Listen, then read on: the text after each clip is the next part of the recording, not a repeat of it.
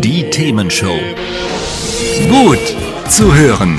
Gegen Langeweile. Herzlich willkommen beim Themenshow Podcast. Habt ihr uns schon abonniert? Wenn nicht, wird's Zeit. Ihr findet unseren Podcast auf podcast.themen-show.de. Und jetzt viel Spaß mit unserem heutigen Thema, das direkt aus unserer Radioshow stammt. Die Themenshow. Die Themenshow. Mit CRO. Das ist die Themenshow mit mir, mit Christoph Rote. Und heute berichten wir von der TechTide-Messe. Das ist eine Messe über Digitalisierung in Hannover. Äh, nur ein bisschen gehandelt als Nachfolger der CeBIT, allerdings wesentlich kleiner. Eher ein Vortragsprogramm im Convention Center hier auf dem Gelände der Deutschen Messe. Und äh, wir fahren jetzt mit dem Bus rein und wollen uns mal ein paar Interviewpartner und ein paar Vorträge anhören. Und ihr werdet eine Menge Neues erfahren zum Thema Digitalisierung. Freut euch drauf! Gut zu hören. Gut zuhören. Gegen Langeweile. Die Themenshow. Ihr hört die Themenshow mit Christoph Rote. Ich bin hier bei der Hannover Messe, Deutsche Messe AG und hier findet die TechTide 2019 statt. Das ist eine Messe, da geht es um Digitalisierung. Man nennt es auch hier Digitalisierungskonferenz ähm, des Landes Niedersachsen. Und so sieht es hier auch aus. Es gibt 100 Sprecher, es sind ungefähr 1000 Teilnehmer da, was die Erwartungen wohl übertroffen hat. Und was man hier sieht, das sind äh, Aussteller von sogenannten digitalen Orten. Das heißt, da wurden bestimmte Orte in Niedersachsen ausgezeichnet, dass sie ähm, besondere digitale Leistungen erbracht haben, also Digitalisierung vorangetrieben haben, wo besondere Projekte gemacht wurden zum Beispiel. Davon werden wir einiges hören heute und sehen. Ähm, und in den Vorträgen, da geht es nicht nur um Digitalisierung ähm, im Sinne von Technik, wie mache ich es, sondern auch, welche Auswirkungen hat das Ganze. Es geht zum Beispiel ähm, darum, was machen Ärzte in Sachen Digitalisierung. Hier muss auf den Datenschutz geachtet werden und äh, was sind die Gefahren, aber auch was ist der Nutzen. Und äh, all das werden wir in der kommenden Stunde hier im Radio uns mal gemeinsam anhören. Zumindest soweit, äh, wie wir hier Leute ans Mikrofon bekommen. Da werden wir schon ein paar hinkriegen. Und diejenigen, die auf YouTube äh, mit dabei sind, die finden das in den nächsten Videos. Also viel Spaß damit. Die Themenshow. Das ist die Themenshow mit Christoph Rote und äh, ich bin hier auf der TechTide 2019 und bin sehr froh, dass hier nicht nur technische Themen, nicht nur Digitalisierung in den Himmel gehoben wird, sondern dass wir auch kritische Stimmen gehört haben. Zum Beispiel eben im Vortrag, ähm, ob denn äh, wir nicht auch ein Social Credit System brauchen. Dazu sitzt es bei mir Wolf Bolte. Guten Tag. Hallo. Wolf, äh, was ist denn so ein Social Credit System überhaupt? Ja, die äh, Idee, die jetzt gerade so ein bisschen diskutiert wird, ist die, dass äh, das Social Credit System, so wie es das in China zum Beispiel gibt, ähm, zum Teil auch für den Westen adaptiert werden soll. Das heißt, was ist denn da in China derzeit? Ja. ja, da ist es tatsächlich so, dass eigentlich das gesamte Leben vernetzt ist. Das heißt, äh, wie ich fahre, ob ich zu schnell fahre, ob ich bei Rot über die Ampel gehe, das wird alles automatisch getrackt und wenn ich dann zu Hause ankomme, äh, sind auch schon die äh, Strafzölle quasi von der Kreditkarte abgezogen. Und wenn ich fünfmal falsch parke, kann ich dann plötzlich kein Flugticket mehr kaufen. Das ist tatsächlich die Realität. Okay, also da gibt es Punktabzug im wahrsten Sinne. Ja, richtig. Okay, und das äh, klingt für uns jetzt hier ganz merkwürdig und ganz furchtbar. Was sagt unser Chinese dazu? Ja, das ist das Interessante. Wenn man mit denen darüber diskutiert, dann finden die das total toll, weil sich ja alle viel besser verhalten als vorher. Das heißt, äh, ich vergleiche das gerne mit dem Stockholm-Syndrom. Äh, man versucht nur das Gute darin zu sehen und nicht das, das Schlimme, dass die Leute ihre Freiheitsrechte nicht mehr wahrnehmen. Aber es klingt doch eigentlich erstmal gut. Die Leute machen keinen Quatsch mehr, geht nicht bei Rot über die Ampel. Was ist denn jetzt das Problem mit diesen Freiheitsrechten? Ja, es ist tatsächlich so, dass die Leute sich in allen Bereichen ihres privaten und öffentlichen Lebens ähm, sehr massiv angepasst verhalten. Das heißt, ich, die, die, Leute gehen nicht mehr ins Internet und suchen einfach nach dem, was sie interessiert, äh, sondern sie überlegen, ob das jetzt vielleicht gegen sie verwendet werden könnte. Das sollte zumindest die automatische Reaktion sein. Äh, tatsächlich ist es so, dass äh, wir in unserer Gesellschaft diese Reaktion auch immer weniger sehen und die Leute einfach für alles Google benutzen und sogar schon das Wort googeln äh, total normal geworden ist und dementsprechend ist auch für normal empfunden wird, dass diese eine Firma halt die gesamten Suchvorgänge einer einzelnen Person zusammenführt und personalisiert in irgendwelchen äh, Profilen speichert, um darauf basierend dann irgendwelche Entscheidungen zu treffen. Äh, augenscheinlich geht es immer um Werbung austragen, aber am Ende des Tages bietet Google ja unglaublich viel und dementsprechend äh, kann damit noch viel mehr gemacht werden. Das ist die erste Frage. Ist das den Leuten so bewusst, dass es dann quasi wie ein Social Credit System wird? Ähm, das, das Quernutzen von Daten, das äh, Ausschlachten von Informationen und das, das ist in vielen Bereichen nicht den Leuten bewusst und dementsprechend wird da dann unbedarft gehandelt.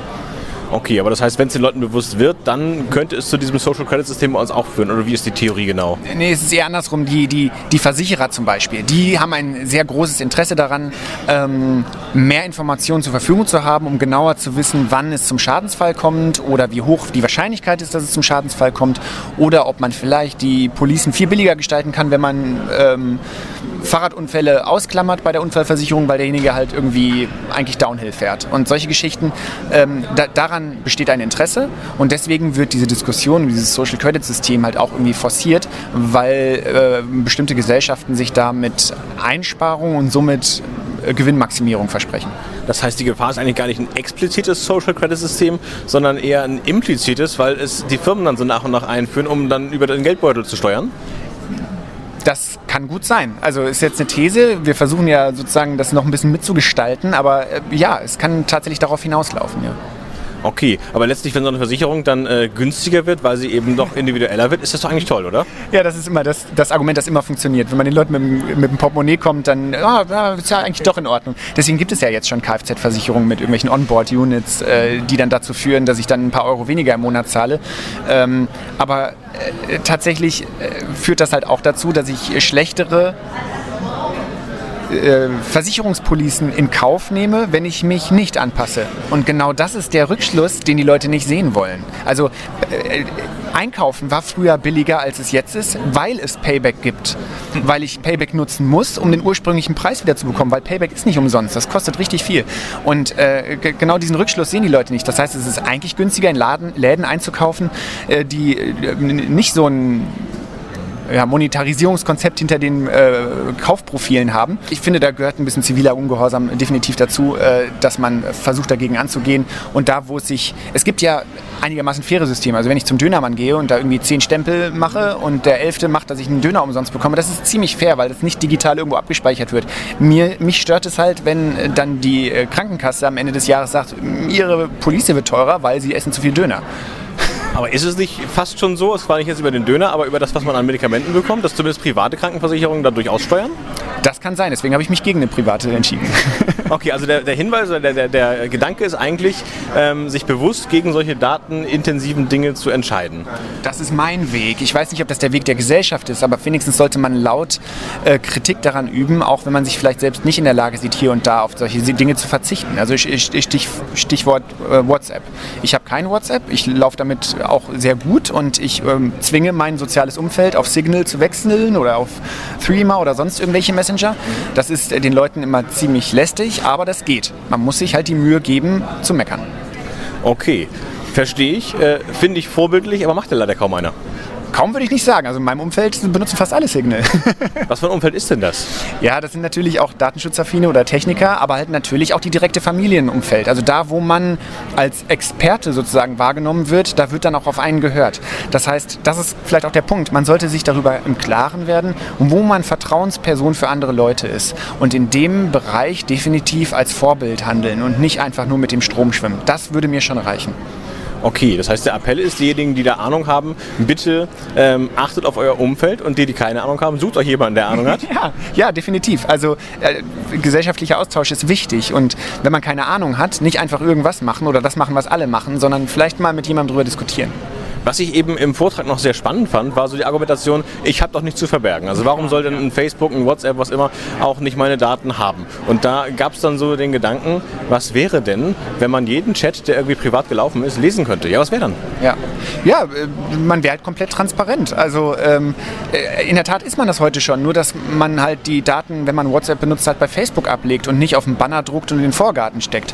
Aber tatsächlich ist das das Beispiel, das ich mal gerne bringe. Wenn es etwas gibt, von dem ich es nicht auf einen Banner schreiben würde oder das Foto, das ich da abziehen würde und es in meinen Vorgarten stellen würde. Wenn es solche Daten gibt, dann sind das Geheimnisse. Zumindest Dinge, die ich nicht mit allen teilen will. Okay. Wenn du jetzt noch ein, zwei Sätze hast, äh, um einen Appell an alle zu richten, sozusagen, die jetzt draußen sind, ähm, was sollte man tun, um sich diesem Problem bewusst zu werden und es zu umgehen? Also, wir haben früher auch Schülerseminare gegeben und da habe ich auch versucht, das irgendwie runterzubrechen auf irgendetwas, was was nicht so kompliziert ist mitzunehmen. Und ich glaube, dass ein Satz davon tatsächlich immer noch gut funktioniert. Hinterfragt bei allen Diensten, wie das gegen euch verwendet werden könnte. wenn euch etwas auffällt, was unangenehm sein könnte, lasst es. Das sagt Wulf Bolte und ich sage vielen Dank für das Interview und für die äh, spannenden Impulse. Ja, vielen Dank. Die Themenshow. Das ist die Themenshow mit Christoph Rote von der TechTide 2019 hier in Hannover. Und äh, ich stehe jetzt bei der TU Klausthal und neben mir ist Pascal Geumann von der TU Klausthal, soweit ich es verstanden habe, richtig? Genau, ist richtig. Ja, dann herzlich willkommen hier in der Themenshow. Hallo, freut mich sehr. Und danke, dass ich hier sein darf. Ähm, ihr habt ein ganz spannendes System äh, auf die Beine gestellt. Ähm, es ist ein Hochwasserwarnsystem mit äh, künstlicher Intelligenz. Was steckt denn dahinter? Genau, eigentlich das Thema ist so konkret vor zwei Jahren entstanden, als das große Hochwasser in Gösta aufgetreten ist, was quasi, was auch in den Medien war und, und Pegelstände von bis zu 180 cm hervorgerufen hat. Ja, da war einiges los, ja. Genau, und das Problem, was damals aufgetreten ist, dass man halt nur Vorwandzeiten hat von bis zu 20 Minuten und man festgestellt hat, dass diese quasi nicht ausreichend sind, um halt verschiedene Einsatzkräfte ausrücken zu lassen. Also mit 20 Minuten von Bekanntwerden des Hochwassers bis alles geregelt sein muss. Genau, der ganze Prozess quasi. Von Bekanntwerden des Hochwassers bis zum wirklichen Eintreffen des Hochwassers in der Altstadt hat man halt nur 20 Minuten gehabt. Und das war natürlich für die Stadt zu wenig. Und deshalb, deshalb kamen die auch auf das Silver Labs zu und haben halt gefragt, wie, wie man halt diese Vorwandzeiten erhöhen kann. Und wie kann man das? Wir haben halt festgestellt, dass wir verschiedene PGM-Messstationen, Niederschlagsmessstationen in der näheren Umgebung zur Verfügung haben, die von den Harzwasserwerken genutzt werden und wo Daten von bis zu 20 Jahren gesammelt vorliegen. Und aufgrund dieser großen Datenmenge und weiteren Wetterdaten, die wir vom Institut für elektrische Informationstechnik hinzugezogen haben, haben wir halt ein neuronales Netz trainiert, welches die gesammelten Daten zur Verfügung gestellt bekommt und haben halt versucht, diese Vorwandzeiten von 20 Minuten auf bis zu vier Stunden zu erhöhen. Okay, und jetzt für mich als Nicht-Fachmann, was ist so ein neuronales Netz? Ein neuronales Netz ähm, bekommt verschiedene Eingabedaten von verschiedener Größe äh, zur Verfügung gestellt, besteht sozusagen aus einer Eingabeschicht, die da, diese Daten aufbereitet sammelt. Das heißt in der Praxis, man schiebt da Daten rein und sagt, was das Ergebnis sein soll und das neuronale Netz macht das dann selbst. Genau, das trainiert sich quasi selbst. Es bekommt ein, ein, wenn die ganzen Daten einmal von der Eingabeschicht bis zur Ausgabeschicht durchgegeben worden, wird quasi eine Fehlerrate produziert. Aufgrund dieser Fehlerrate wird quasi dieses Netz trainiert. Die gesammelten Daten werden wieder zurück in das Netz rückwärts eingespeist und das Netz trainiert sich quasi selbst. Warum sagt man nicht einfach, okay, wenn an den Pegelmessstationen der Pegel steigt, dann ist Hochwasser, reicht das nicht? Es ist halt immer schwer vorherzusagen, für welche PGM-Messstation welche Ursache für ein Hochwasser eintritt. Was wir halt hier der Fall haben, dass, dass wir natürlich auch, weil wir uns im, mitten im Harz befinden, verschiedene Schneeschmelzen ebenfalls eine Ursache für Hochwasser sein könnten. Weil halt aufgrund im Frühjahr viel, ähm, der Schnee sehr schnell schmilzt und natürlich sehr schnelle Abflusszeiten, also sehr, sehr hohe Abflusszeiten quasi vorherrschend sind, die quasi dazu führen, dass halt das Hochwasser mit in sehr kurzer Zeit in die Altstadt gelangt. Okay, das heißt, der Nutzen von diesem neuronalen Netzwerk, von dieser künstlichen Intelligenz ist im Prinzip, dass das, was der Mensch gar nicht so genau als Zusammenhang formulieren kann, von diesem Ding erkannt wird. Genau, das ist quasi, genau, das ist quasi der Punkt. Wir, wollen halt, wir wollten quasi versuchen, verschiedene Eingabedaten ähm, vorrätig zu haben, in das neuronale Netz zu speisen, ohne dass wir vorher genau wissen, welche, ein, welche Eingabegrößen überhaupt Einfluss auf das Hochwasser haben und halt herauszufinden, ob wir quasi mit Hilfe dieser Daten herausfinden können, ob halt Hochwasser in der nächsten Zeit eintritt oder nicht. Okay, und ihr seid jetzt von 20 Minuten Vorlaufzeit auf vier Stunden gekommen? Genau, unser Ziel war es erstmal quasi für eine Stunde das vorzunehmen, das haben wir geschafft. Und dann haben wir halt versucht, das quasi auf bis zu vier Stunden zu erhöhen, weil wir quasi auch in Zusammenarbeit mit der Stadt herausgefunden haben, dass vier Stunden Vorwandzeit gerade für so ein großes Hochwasser sehr stark ausreichend sind, um halt quasi so ein Hochwasser, um halt entsprechende Maßnahmen zu ergreifen. Okay, und habt ihr so oft Hochwasser in Großstadt, dass ihr schon ausprobieren konntet oder woher wisst ihr, dass ihr die vier Stunden einhaltet jetzt? Wir hatten noch keinen, also zum Glück ist seitdem kein großes Hochwasser mehr eingetreten. Das letzte war halt wirklich dieses Jahrhunderthochwasser 2017. Im Moment sind wir dabei, quasi das, dieses System als lauffähiges Produkt herauszubringen, auch in Kooperation mit der Stadt. Okay, heißt also derzeit ist es in der Theorie funktionsfähig, in der Praxis muss ihr noch beweisen, weil ihr die Daten noch nicht habt. Genau, in der Theorie ist das quasi funktionsfähig. Wir haben quasi hier nur einen Prototypen entwickelt, um halt nur so, so eine Art Machbarkeitsstudie herauszubringen. Und nun wollen wir das quasi in die Praxis umsetzen und mit realen Daten arbeiten. Das klingt nach einem spannenden Projekt, das sehr viel bringt. Ähm, wie geht es bei euch weiter? Wir sind quasi dabei, das System jetzt weiterzuentwickeln, Förderanträge zu stellen, zu schauen, wie können wir das quasi, wie können wir dieses Projekt auch für die Stadt jetzt weiter fördern, dass wir quasi innerhalb der nächsten zwei Jahre ein lauffähiges System entwickeln können, wo wir quasi verschiedene wissenschaftliche Mitarbeiterstellen dafür ansetzen, diese in Zusammenarbeit natürlich mit der Stadt dieses System dann weiterentwickeln und natürlich auch nicht nur eine Messstation, wie es aktuell der Fall ist, nutzen, sondern verschiedene Messstationen, die in der näheren Umgebung liegen, nutzbar gemacht werden. Okay, ich wünsche viel Erfolg, klasse Sache. Vielen Dank, Pascal Geumann von der TU Klausthal und Silver Labs heißt ihr noch, ne? Genau, Silver Labs. Alles klar. Vielen Dank. Vielen Dank. Die Themenshow. Das ist die Themenshow mit Christoph Rote und heute von der TechTime 2019, äh, wo es um Digitalisierung äh, geht und Themen drumherum. Und ein Thema, wir haben das vorhin schon mal gehört, ist auch das Thema, wie gehe ich mit meinen Daten um, das Thema Datenschutz. Und dazu habe ich einen Experten jetzt hier sitzen, das ist Jörg Heidrich. Schönen guten Tag. Hallo.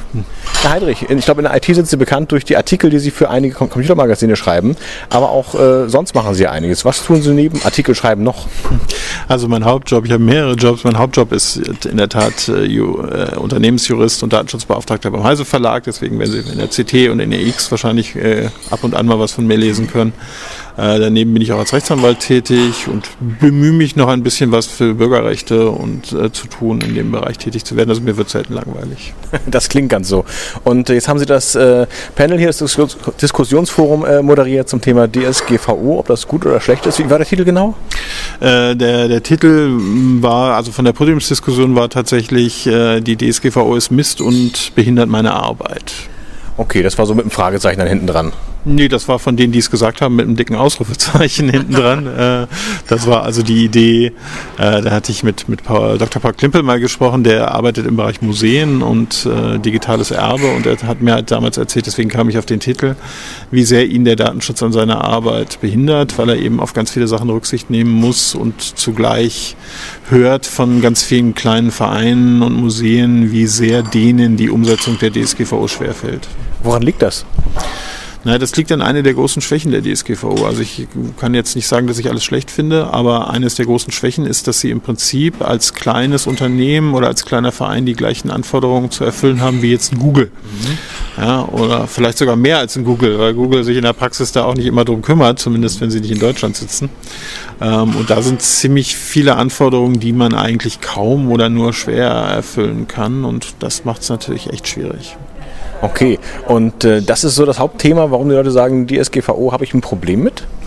Naja, sagen viele haben mit der DSGVO wegen der Komplexität in der Tat ein Problem. Ähm, ich habe zum Beispiel die Sachen, die ich jetzt nicht so besonders gut finde, sind ist die, diese Formalismus. Also man muss sehr, sehr viel dokumentieren, sehr viel arbeiten. Um der Arbeit willen habe ich so manchmal so ein bisschen das Gefühl, okay, wenn da mal was schief geht, dann mag sein, dass sich das lohnt, aber äh, da ist halt sehr viel Formalismus auch drin.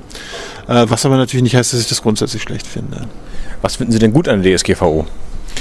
Also ich finde erstmal gut die Einführung der DSGVO und die daraus resultierende Tatsache, dass in Deutschland einfach wieder über den Datenschutz geredet wird. Ne, das war ja vorher nicht unbedingt immer der Fall. Datenschutz war ein sehr stumpfes Schwert, auch in der Umsetzung. Die, die Bußgelder waren lächerlich äh, die, die, nach dem alten Recht. Und ähm, da ist es ganz sinnvoll, dass sich da was getan hat. Und grundsätzlich bin ich ja als Datenschutzbeauftragter ein Freund des Datenschutzes. Das heißt, ich finde einen guten Datenschutz schon ganz okay.